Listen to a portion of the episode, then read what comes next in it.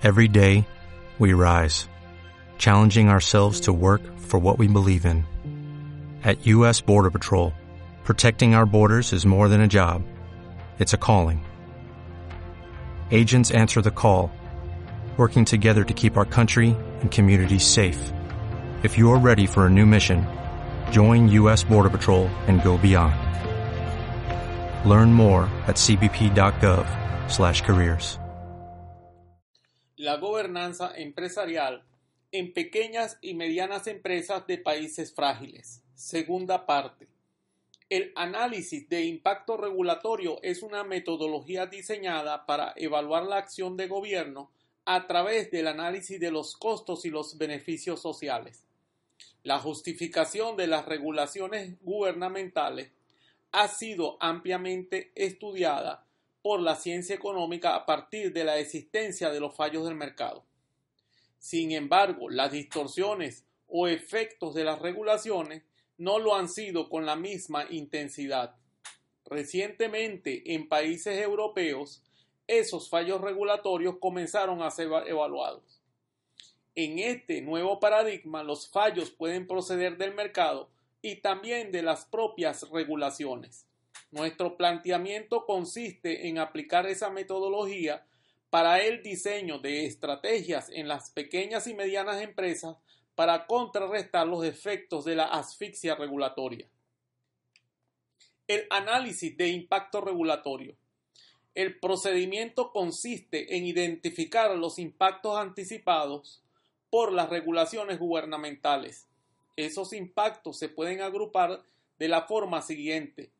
Primero, los gastos que involucra la formulación de la regulación, la administración de su ejecución y el cumplimiento de la misma. Segundo, el costo e ineficiencias de los efectos secundarios, colaterales e inesperados por la actuación de grupos de interés a través de los mecanismos de mercado, como lo son las asimetrías de información, los incentivos perversos y el riesgo moral, la captura de rentas y el ejercicio arbitrario de poder discrecional de los funcionarios públicos. Nuestro planteamiento es aplicar esta metodología de análisis de las regulaciones gubernamentales a las normas, procedimientos y relaciones contractuales que surgen al interior de la empresa privada, en las relaciones entre las partes interesadas de las mismas. Las empresas y los fallos normativos.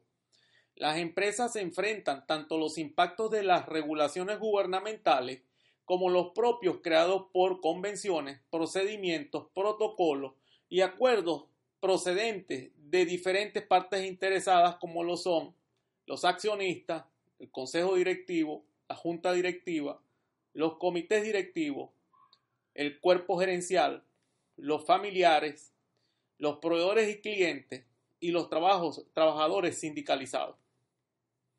En países frágiles, el marco regulatorio gubernamental es tan extenso e intenso que propaga una cultura que empodera de manera exagerada a las partes interesadas de las empresas privadas.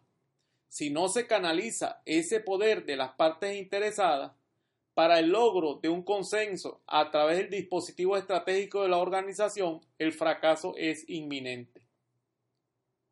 Una relación entre partes interesadas sobre la base del poder y no sobre la base de la creación de valor es el camino más expedito para la quiebra.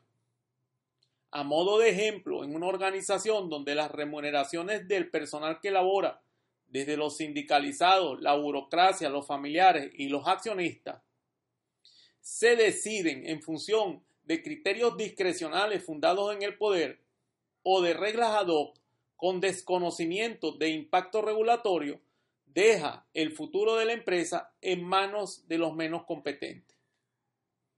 El ejercicio de poder arbitrario gubernamental no es solo un problema a partir de las actuaciones el problema más serio es el que se deriva del contagio y adopción de esa cultura en la empresa.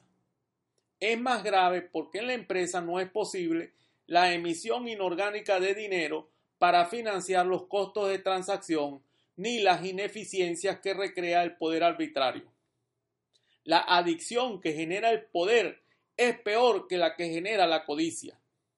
La codicia tiene que crear para acumular y el poder tan solo tiene que apropiarse de lo que otros crean.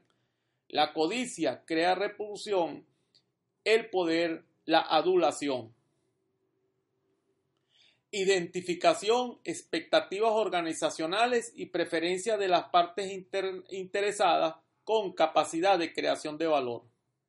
Comprende los siguientes aspectos. Primero, identificar las partes interesadas de las cuales depende el éxito. Sin apoyo de los clientes, los proveedores, los empleados, los familiares de los accionistas, la junta directiva y los mismos propios accionistas, no se tiene ninguna organización exitosa. Hay que identificar aquellos que son claves para la sustentabilidad a largo plazo y la prosperidad de la empresa. Y luego alinear sus intereses con los de la organización y viceversa. Por ejemplo, a nivel de talento humano, es necesario el logro de acuerdos con gente buena, bien capacitada, que prosperan en el trabajo.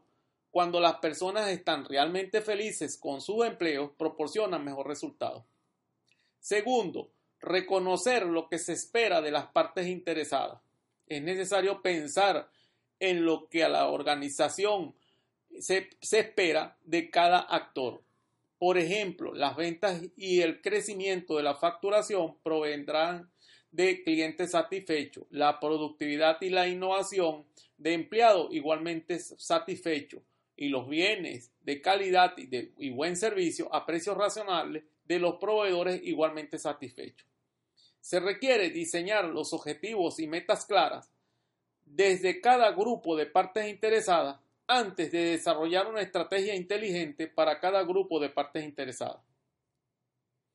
Tercero, identificar las preferencias de las partes interesadas en la organización.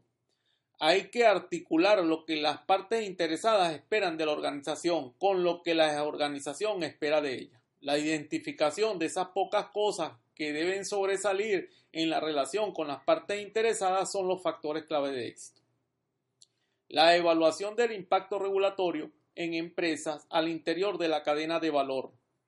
La evaluación del impacto regulatorio podemos desarrollarla a partir del análisis de cada grupo de partes interesadas, sean trabajadores, empleados, familiares, accionistas, junta directiva, consejo directivo, proveedores y clientes.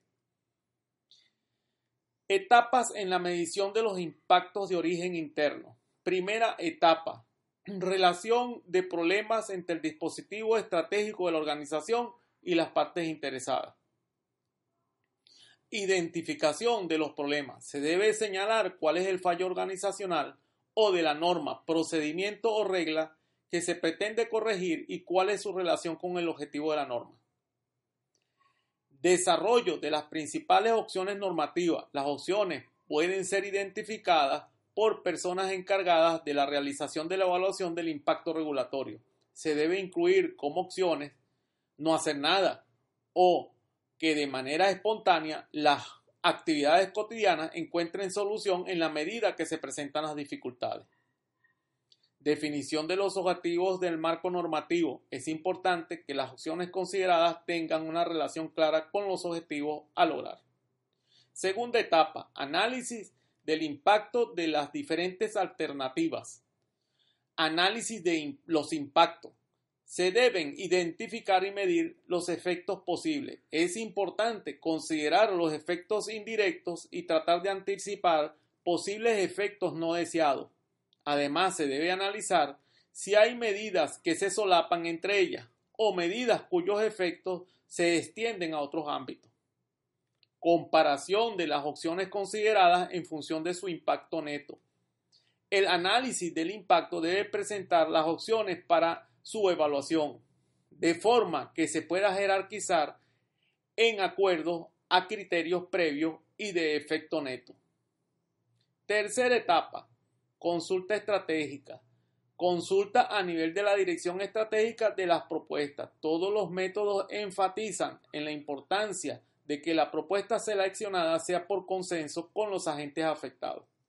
Las respuestas recibidas se deben analizar y es deseable que se publique si la propuesta se ha modificado como consecuencia de la consulta o si no se ha hecho, explicando en este caso las razones.